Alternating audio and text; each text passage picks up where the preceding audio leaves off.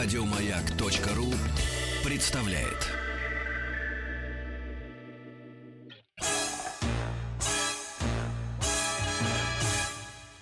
Эврика.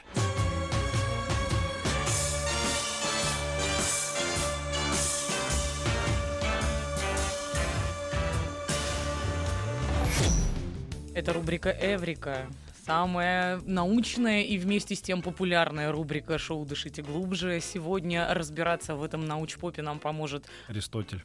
астрофизик. Осно- Основатель этой рубрики. Или кто сказал Эврика-то, я забыл. Аристотель? Кто? Архимед, ты Архимед, сказал, Петя, ну что ты, ты астрофизик, доктор Архимед, физико-математических наук Сергей Попов. Здравствуйте, Сергей. Добрый вечер.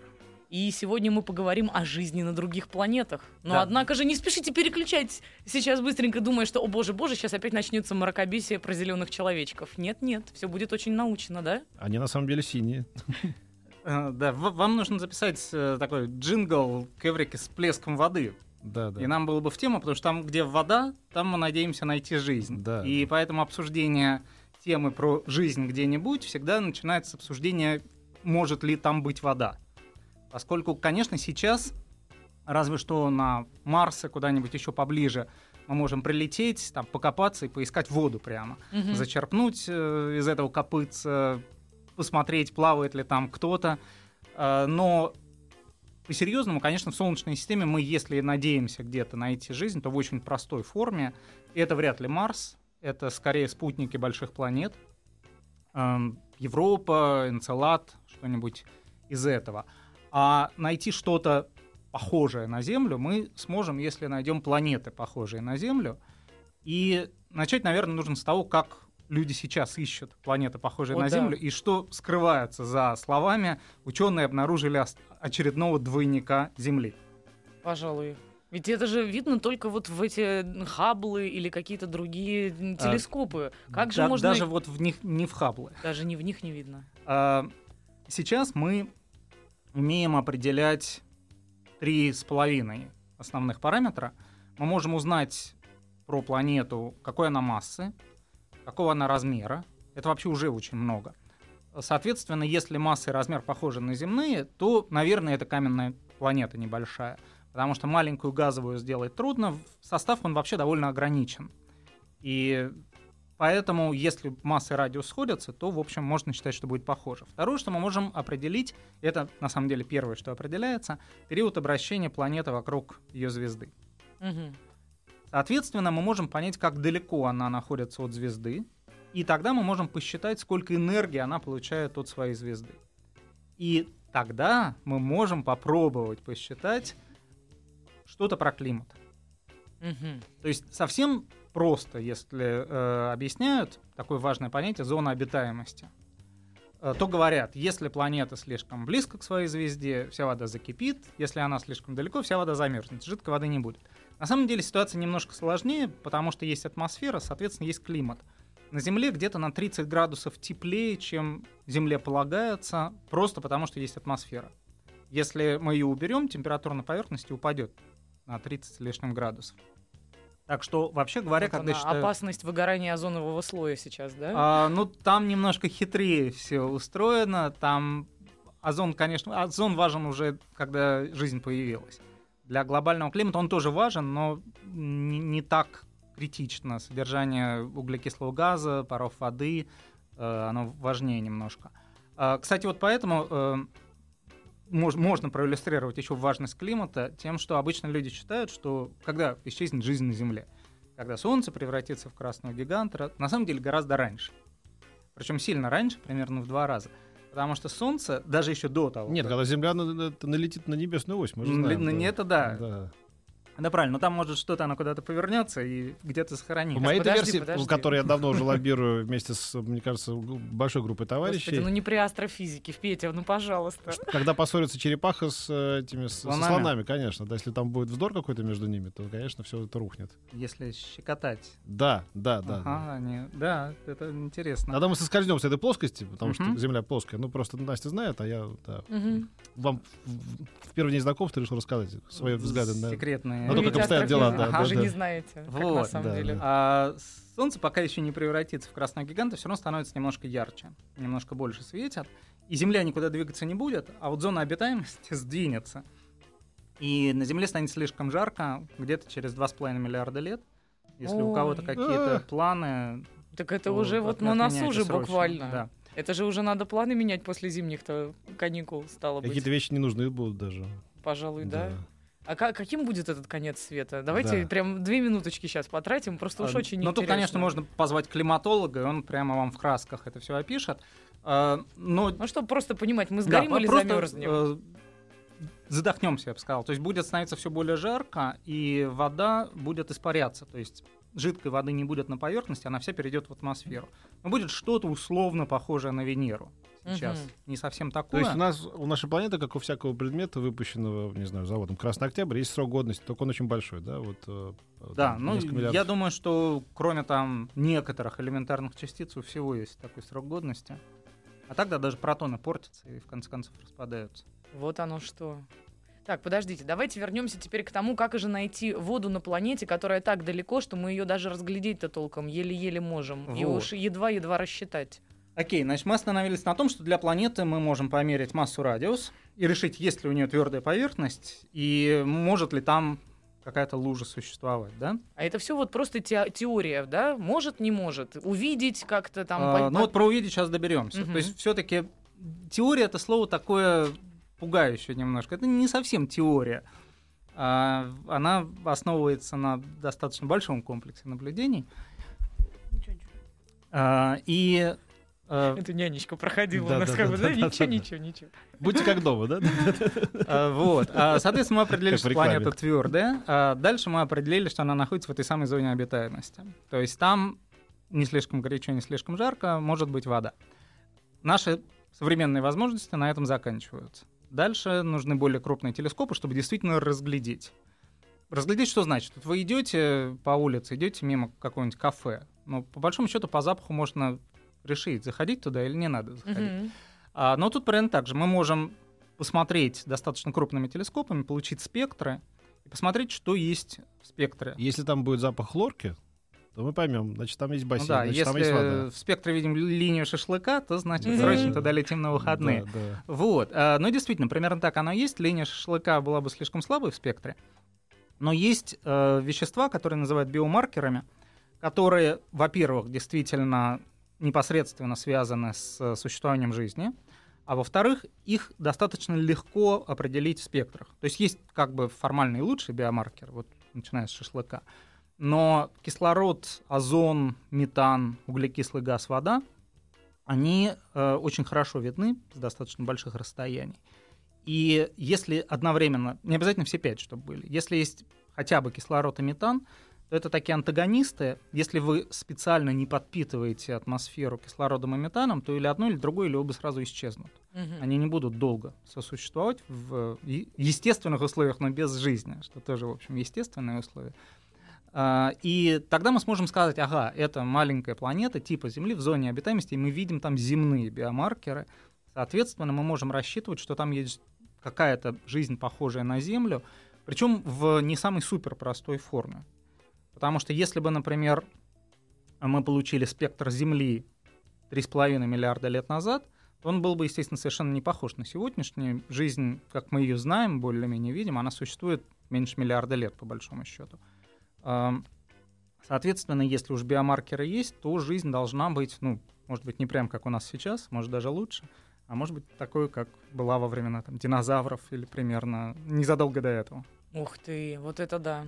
Вот, конечно, вопросы к нам еще начинают поступать. Я, кстати, давайте напомню, куда их можно отправлять. 5533 — это смс-портал. Туда отправляете вопросы, начиная со слова «Маяк». Есть WhatsApp 967-103-5533. И исправно работает наша группа ВКонтакте «Радио Маяк». Давайте тогда сейчас прервемся на больш- небольшую рекламу, а потом тут прямо есть чем спарировать вам, Сергей.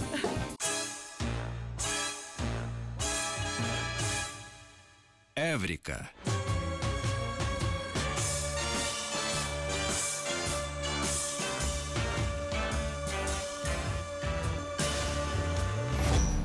Итак, вопрос, пришедший от одного из слушателей. Но ведь на Марсе найдена вода.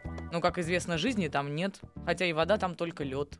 А получается, что искать воду это неравноценно тому, что искать жизнь. А, ну, здесь есть два с половиной момента. Во-первых, э, все-таки говоря вода, мы имеем в виду жидкую воду, Мгм. причем в большом достаточно количестве, долго существующую. Такого пока на Марсе не нашли. Э, Поэтому мы, мы не знаем. Мы предполагаем, что все-таки большое количество воды, э, которое существует долгое время, должно приводить, наверное, должно приводить к появлению жизни в простой форме. Не гарантирован. Мы не знаем на самом деле в мелких деталях, как все происходило на Земле. Но кажется, что во многих ситуациях это такая оправданная гипотеза. Хотя все понимают, что это гипотеза. То есть, например, э, вот есть спутник Энцелад. Э, Кто не смотрел, посмотрите в интернете картинки на слово Энцелад. Из него прямо бьют гейзеры воды. Это со спутника сфотографировано очень красиво. То есть там действительно много воды. А При этом вода откуда берется? Он сверху покрыт льдом, а внутри есть геологическая активность. Ой, какой красивый инцелат, ничего Ага, себе. вы уже смотрите. Да, очень. А, вот. Есть на самом деле еще более красивые спутники, но там жизнь вряд ли есть. А, да. Вот. А поскольку вода подогревается такой геотермальной активностью, э, то можно надеяться, что условия в какой-то степени похожи на что-то, что было на молодой Земле, поэтому можно надеяться, что там это есть. Но с другой стороны, понятно, что вот, например, есть кометы, там много водяного льда, Э, может быть, ну, совсем лужи там быть не может, она будет мгновенно испаряться. Но тем не менее, наличие вот такой замороженной воды, конечно, с жизнью никак не связаны. И поэтому, когда мы говорим о биомаркерах, одного почти наверняка будет недостаточно.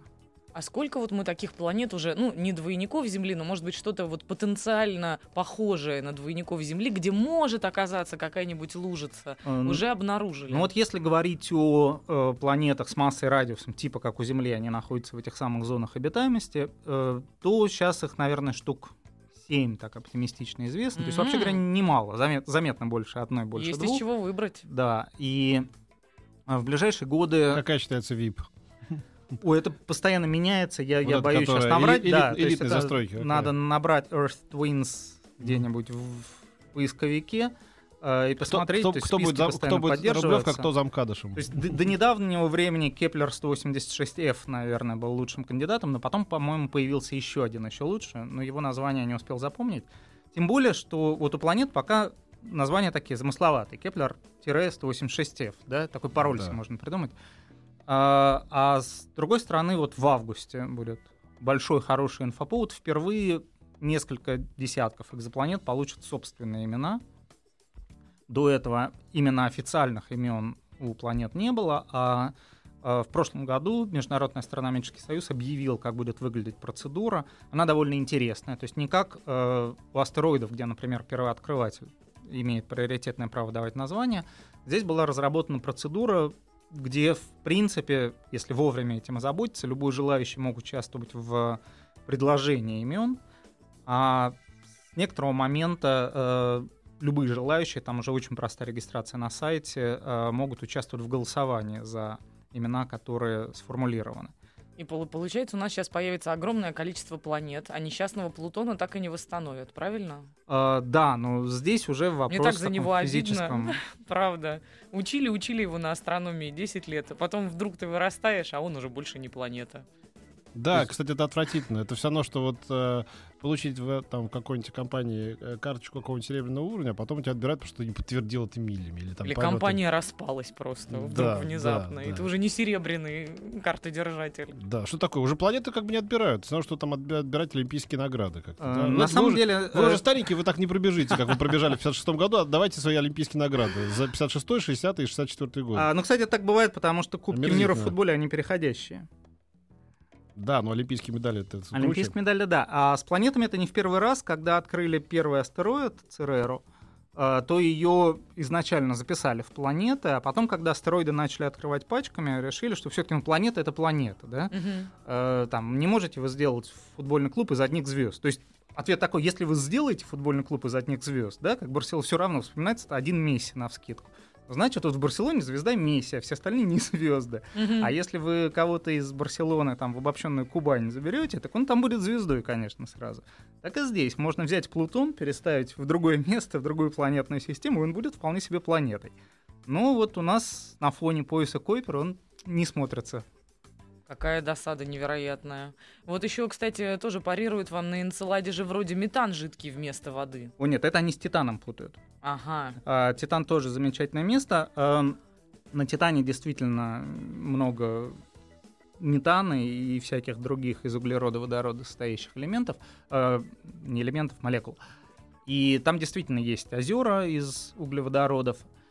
И велись и ведутся, по большому счету, споры, может ли существовать жизнь, основанная не на воде, а на углеводородах. Ну, хочется сказать, у нас в стране вся жизнь основана на углеводородах, но тем не менее.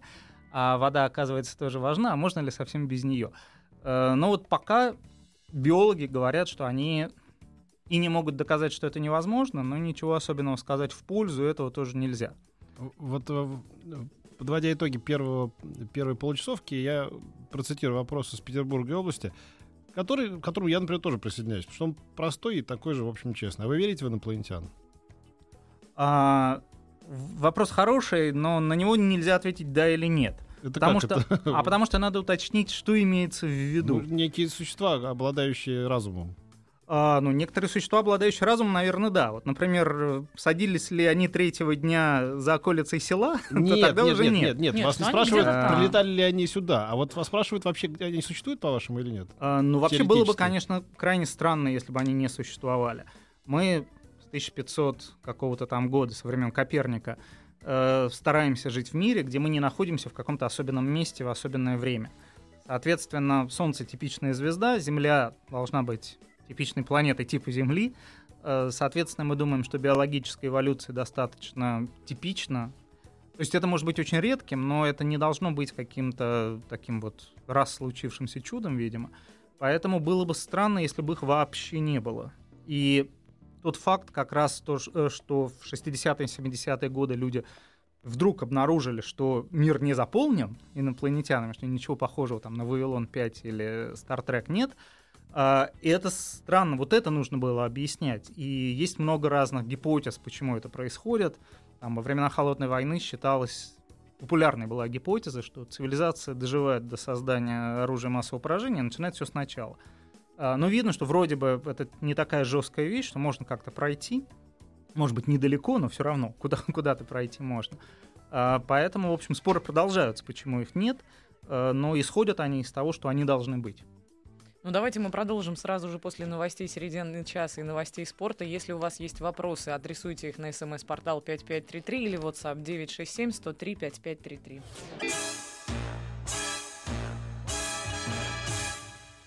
Эврика.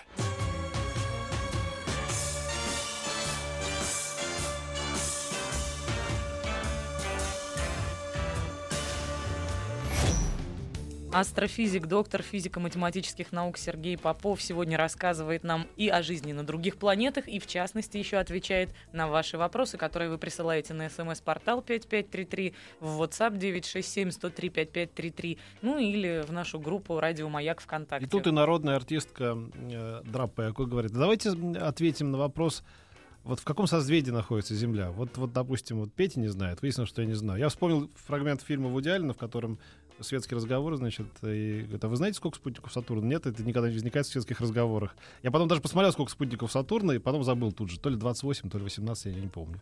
А вот Сергей же точно знает. Смотри, можно обна- Эм, обновить знания. Поныне постоянно Меняются. находятся новые, поэтому, да, число все время И, растет. все-таки, с другой стороны, я согласен. А в каком созвездии находится Земля? Ну, это правда вопрос был. Э, окей. Созвездие мы видим на небе, да? Если мы смотрим с Земли, то Земля ни в каком не находится, Да. мы на Мгм. ней стоим. А если мы на Земле не стоим, то вопрос, в какую сторону вы полетели. Соответственно, полетели в одну сторону, видите Землю в другой стороне. Э, соответ- Если вы крутитесь вокруг Земли, Ага. то у вас точно так же, как планеты, они бывают в разных созвездиях, потому что двигаются. Но если с вашей точки зрения двигается Земля, хотя вы вокруг нее крутитесь, то, естественно, Земля будет в разных созвездиях. И поэтому созвездие у нас 88, а, ничто не мешает э, вам взять, полететь куда-нибудь и с 88 ракурсов сфотографировать Землю и сделать календарь на 88 месяцев или чего хочется. А, то есть мы не являемся все-таки какой-то привязанным к какому-то ведомственному созвездию. То есть, если мы отлетим куда-нибудь в далекую-далекую галактику и посмотрим на полярную звезду О, не-не-не. оттуда, то она А, уже будет не в большой не-не-не. медведице, что ли? А, окей. а, ну, во- во-первых, что называется, два раза да, она и сейчас в малой. А, ой. Позорище. А, Да, как Все правильно, Ирак или, или, или Иран, да? Да-да-да. пишется? а, Да. Все звезды, которые мы видим на небе, это все звезды нашей галактики, да? И ближайшие находятся от нас на расстоянии несколько световых лет. Альфа Центавр. 4 световых года.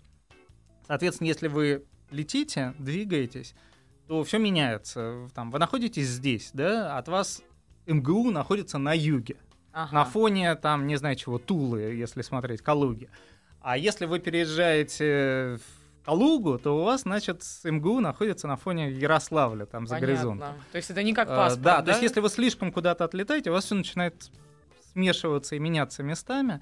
Э, Так что вот масштабы, они какие есть. Звездные масштабы, ближайшие звезды, это световые годы, десятки световых лет. Поэтому, если уж вы улетели в другую галактику, то вы все видите сильно со стороны, и, все это там, все это Мгм. где-то в одной стране. А Понятненько. какой ваш, спрашивает из Петербурга, какой ваш любимый космический фильм и какой самый достоверный? Уф. ам, ну, э, про достоверность сложный вопрос, Потому, потому, что мы не знаем этого в действительности, никто из нас. А, ну, И вот просто, начинается э, дискуссия по поводу фильма «Интерстеллар» или какого-нибудь еще. э, Вот да. это все не так, потому что вот так вот, э, да. Э, то есть, естественно, чем сложнее фильм, тем труднее просто достичь достоверности, да? Ну, я не знаю, там вот в каком-нибудь э, Штирлице, да, вообще ничего нет про астрономию, поэтому с точки зрения астрономии фантастически достоверно. Ночью темно, днем светло. В общем, вот и вся астрономия в этом фильме.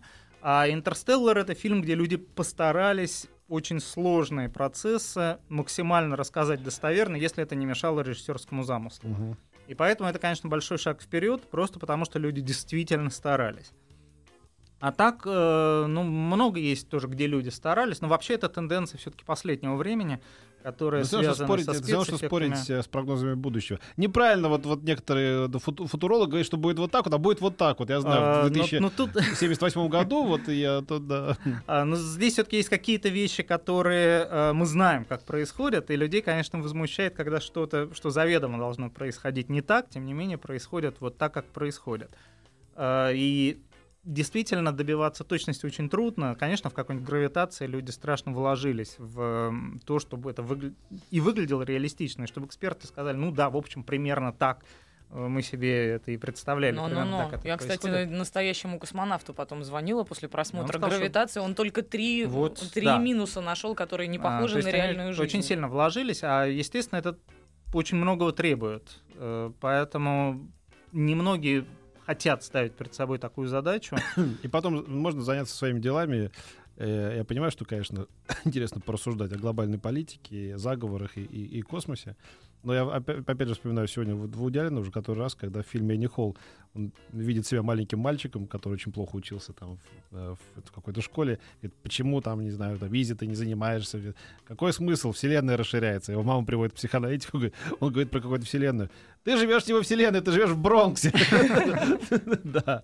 Какое тебе дело до вселенной? А какой смысл учиться? Вселенная расширяется. Однако же очень серьезными вопросами заняты умы наших слушателей. Вот, например, как относиться к версии, что если Луна была бы на 10 тысяч километров ближе к Земле, то воды на поверхности не было бы. А если бы на 10 тысяч километров дальше от Земли, то не было бы суши на планете. Тема отливов и приливов. Ведь 10 тысяч по космическим меркам это ничто. А ведь такая точность образовалась. А, Ну, действительно, 10 тысяч километров — это ничто даже для Луны. А, Поэтому если на 10 тысяч туда-сюда ничего не изменилось бы, среднее расстояние до Луны там 360 тысяч километров, оно довольно большое. А, тем не менее, роль Луны в эволюции Земли, в появлении жизни, в эволюции жизни, она постоянно обсуждается. Действительно, там есть много всяких интересных гипотез. И есть часть людей, которые говорят, что э, действительно, если мы хотим найти жизнь достаточно развитую, такого земного типа, то, возможно, наличие крупного спутника является э, Еще одним маркером. еще одним да? необходимым условием, да. Есть очень остроумная гипотеза, я честно не готов сказать, насколько она правильная, это далеко от моих интересов, она страшно красивая, на мой взгляд. Смотрите, в чем прелесть. А, Луна хотя гораздо меньше Солнца по массе, но она к нам ближе, и на небе они выглядят примерно одинаково. Мгм. И приливы от них тоже примерно одинаковые. А, естественно, период вращения Луны вокруг Земли с годом никак не связан. Соответственно, нельзя, ну, э, если вы имеете теорию, то вы можете рассчитать высоту приливов, да, а если вы просто крабик какой-нибудь ползаете, вы не можете предсказать, это нерегулярный процесс сильные приливы. Есть очень остроумная такая гипотеза, э, как выходили из воды на сушу. То есть, в общем, зачем выходить из воды на сушу? Там и так хорошо. Мгм. Ну, можно ползать в зоне прилива, что-то собирать. Ну, вот вы ползаете в зоне прилива, что-то собираете, заползли в какую-то лужу поглубже, начался отлив. А когда следующий большой прилив? Предсказать трудно, потому что должны сложиться лунные и солнечные. Вы сидите в этой луже, она начинает пересыхать, и вы начинаете тихонечко умирать, и думаете, а не пор- переползти ли мне в лужу побольше? Значит, и ползете. Соответственно, занимаетесь спортом, у вас там отрастают ручки-ножки постепенно. Если этого не происходит, если у вас приливы строго регулярные, и нет смысла. Вы находите сразу лужу побольше, знаете, что вам нужно отсидеться в ней там сутки, месяц, неважно сколько. Какая классная теория. Вот, а очень красивая И она полностью гипотеза. укладывается в знаменитую фразу «человек ищет где лучше, а рыба где глубже». Э, Вот, Да, собственно, ну, а в данном случае, если Так уже не глубже, так и- рыба становится и- человеком. Человеком, да. Вот вам тут написал, точнее, может быть, не вам, шериф написал э, некто. А говорите, инопланетян нету. Астрофизик с чувством юмора и разбирающийся в футболе. Эллен, сними маску, мы тебя узнали. Главное, чтобы там, да, депутаты у нас что-нибудь не приняли по этому поводу. Вот еще спрашивают, зона обитаемости была ли ранее на Венере при молодом Солнце и будет ли позднее на Марсе? А, Но, по всей видимости, да. Э, Но попадание в зону обитаемости является необходимым, но не является достаточным условием. Соответственно, на Марсе вряд ли уже появится жизнь, э, даже когда там станет потеплее. Э, Просто уже трудно будет создавать атмосферу, эм, удерживать ему трудно, потому что он легкий достаточно. Э, На Венере, ну вообще, наверное, интересно там, полететь и поизучать в деталях, что было на Венере 4 миллиарда лет назад. Но, скорее всего, никакая биологическая эволюция там не успела начаться. Э, Есть разные модели раннего климата Венеры. Э, Но, опять-таки, лучше вот позвать какого-нибудь узкого эксперта по раннему климату А Венеры. вот, да, да, а вот хотелось бы поговорить о такой жизнеутверждающей теме, как эм, столкновение с метеоритом, да, или с каким-то Ага. другим телом. Я посмотрел тут э, прекрасную какую-то британскую программу, в котором ученые рассказывали о том, насколько это вероятно, невероятно. И, но главное, ребята, вы не должны этого бояться. Почему? Что это не- нет, столкновение возможно. Но дело в том, что это не будет так, как в фильме «Столкновение с бездной», и даже не как в фильме «Меланхолия». Эм, Эти вот штуки летают со скоростью там, в тысячу раз больше, чем пуля. Это будет так быстро, что вы не успеете даже ничего понять. Просто бац и все. Как бы. Вот поэтому ш- что делать? Жить? Моргнул и да, все. Да, и, и- и нет. тут- А, да, про, про это есть замечательная книжка, как, я не знаю, как она по-русски называется, Gravity Rainbow э, Пинчина про бомбардировки Лондона Фау. Там, собственно, один из э, пафосов в том, что она сверхзвуковая, и Да. поэтому ее не слышно как бы на подлете. А, но на самом деле все-таки столкновения большие и крупные, они достаточно редко происходят, и, и мы это знаем. Ну, как это довольно сомнительное, э, э, сомнительное утешение. Э, Редко происходит, ну редко, кстати. Ну, нам же достаточно будет одного столкновения, правда, или нет? А, ну, безусловно, да. Поэтому есть люди, которые говорят, что, конечно, значит, вам вероятность нужно увеличивать, ну, умножать на количество жертв, и поэтому число получается большим. Но, тем не менее, все-таки можно, а, если вы считаете вот риск лично для себя, да, то умножайте, не умножайте, он получается маленький. То есть гораздо более вероятно погибнуть там в автокатастрофе при, э, я не знаю, там... Это, это понятно, но, но в целом эм, действительно ученые не смогут это рассчитать заранее. То есть мы не А, сможем ну, посылать смотрите, туда да, окей. э, Брюса Уиллиса, который будет закладывать туда бомбу. сильно зависит, э, что летит и откуда летит. Глобальная катастрофа, вот так, чтобы все равно где падать. Да. Э, Ясно, что Тунгуска, например, была очень мощной штукой, да? Ну, не Вот- вот глобально, как, да. как раз там 30 июня, да, был день астероида. Окей. Э, Но не глобальный, упал где-то в тайге. И, вообще говоря, могли бы ничего не узнать про это. Если бы это произошло 500 лет назад, ну, никто бы ничего не узнал в цивилизованном мире, правда? А, Так, чтобы все везде узнали, тело должно быть довольно крупное. Крупные тела, хочется сказать, мы, ну, может быть, не все знаем, но потенциально опасные на ближайшие годы действительно знаем, за этим внимательно следят. Что сейчас трудно, это ловить вот такие неглобальные тела, летящие от Солнца. Э, Это бывает, они летят. Ну, я бы сказал, что все-таки, если э, ставится такая задача. У нас есть там сколько-то денег, не знаю, пресловутые 70 миллиардов долларов. У нас есть 70 миллиардов долларов, мы хотим, хотим спасти как можно больше жизней. Ответ — никогда не тратите их на противоастероидную оборону. М. Там, тратьте их на медицину, на, я не знаю, на нормальные пешеходные Ну переходы, да, да. То еще на слишком что долгий заход, да? Да, э, то есть это просто, если цель сохранить жизнь, а не пафос, то это не лучший способ траты. Э, А что касается вот там большого летящего, пусть и быстро, но все-таки издалека, там прелесть вот в чем. Есть замечательный анекдот, что курсант, представьте, вы ведете по пустыне, вдруг из-за угла танк. Вот в Солнечной системе тоже не бывает из-за угла. А, маленькие тела окей, мы их можем не видеть, если они летят от Солнца, то это есть эффект внезапности.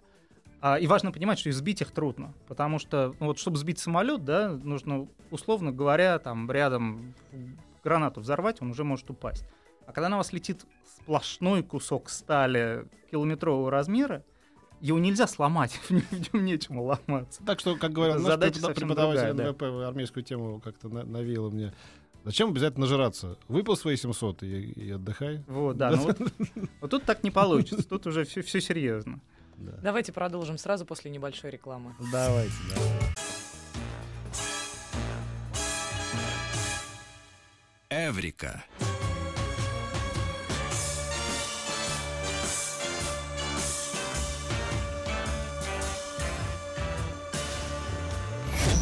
Сколько в тебе сейчас было этой вот корпоративной патоки, когда ты читал? Прямо она сочилась из тебя. Ну, поестественнее, поестественнее. Как говорил Станиславский, не верю. Так слушайте, э, вот тут, э, да, э, Анастасия говорит, давайте еще про воду поговорим. Вот тут есть люди, которые про воду спрашивают там на какой-то планете Капекс. Я говорю, и тут, конечно, более мудрый и разумный человек Дробышев говорит, мы только только начали говорить про метеориты. Я говорю, давайте увенчаем наш рассказ какой-нибудь очередной страшилкой. Какие у нас стоят вот основные вызовы? Хотя это слово ненавижу. Вот что сделать со словом задачи теперь? Новые вызовы. Ответы на новые вызовы — это когда ты в скорую помощь звонишь. У тебя вызов там, да, срочные вы- вызовы какие-то. А, Но я бы сказал, что э, самое... Если кто-то погибнет от космического воздействия, да, а, то самое реальное — это мощная вспышка на Солнце. Э, Прямо на человека это влияет очень слабо, но это очень сильно влияет на электронику. А от электроники мы сейчас очень сильно зависим. То есть вы понимаете, если выключится свет во всей Москве, дело не в том, что там мы в какое-то время посидим в темноте, да, а то, что там во всех больницах отключатся искусственные почки и же с ними. А, Поэтому э, мощная вспышка на Солнце, а мы видим, вот это как раз очень интересное побочное следствие работы спутников, которые ищут экзопланеты. Они смотрели там за двумя сотнями тысяч звезд, и на звездах, очень похожих на Солнце, видели очень мощные вспышки, которые на Солнце, может быть, происходят раз в тысячу лет, но именно такую оценку дают раз в тысячу лет. А, И, последнее было? и последняя была тысяча лет назад. А, Прям серьезно? ну, Тысяча лет? 1200 где-то. Э, Но они, это, скорее всего, процесс нерегулярный, можно не сильно пугаться. Вот. э, Но это такой серьезный вызов. Вызов, И с этой точки зрения, да, изучать Солнце, звезды оказывается очень актуальной темой. Подождите, но хотите сказать, что это будет вспышка, она какая? Насколько она, сколько она продлится? Ну, два часа там без электричества мы проживем, ну и сутки, наверное. и- А, ну, она выведет из строя многие вещи. То есть, если вы, условно говоря, там сломали себе ногу в тайге, вас нужно искать с Это GPS, понятно. вас Ну, уже не значит, найдут всё, никогда. За, за тебя не чокаясь, да, это понятно. Вот. Ну но- и таких да. случаев много. На самом деле от связи мы зависим довольно Нет, сильно. Это, это сколько продлится? Вот она вспышка случилась. Это А, как но это- если у вас вылетела большая система электропередач, то продлится столько, пока вы ее всю не почините. А, ну это решаемо. Тут Э, главное, конечно, так что не- решаемо, но в, в абсолютном количестве человеческих жизней из космических, из космических катастроф, наверное, А, вот это это самое. то. Вот, да. Что напоминает мне дивную историю про, про в ЮАР мой товарищ увидел музей акул, значит, где рассказывалось, какие они там замечательные, и там все же боятся акул после челюсти особенно, и там в прошлом году, упав с, э, от форточки, значит, э, погибло там 28 человек, от уку- укуса акул 2 человека. да. И там от вворачивания лампочки 38 человек, там от, и по-прежнему 2 от, от- То есть мы как бы демонизируем некоторые проблемы, да? Да, конечно, Вот. безусловно. Нам в Это этом правда. Голливуд, я думаю, помогает в первую Да очередь. Они нет. все время придумывают. Просто когда... Просто людям нравится бояться. Да, просто людям нравится. поэтому. Спасибо огромное. Сегодня в рубрике «Эврика» у нас в гостях был астрофизик, доктор физико-математических наук Сергей Попов. Приходите еще, Спасибо. очень было интересно на самом деле. Спасибо. Придете? Мы клятву в эфире Мы, прямо берем. мы, эту, мы эту рубрику теперь называем между нами, э, чтобы вот на завтра таксист говорил. Вчера мужик по радио рассказывал. И там такое, такое. Ну все, Спасибо. большое. Мы прощаемся до понедельника. Всего доброго.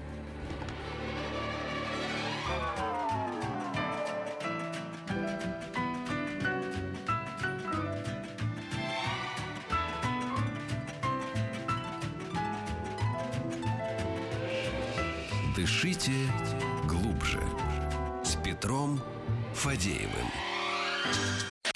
Еще больше подкастов на радиомаяк.ру.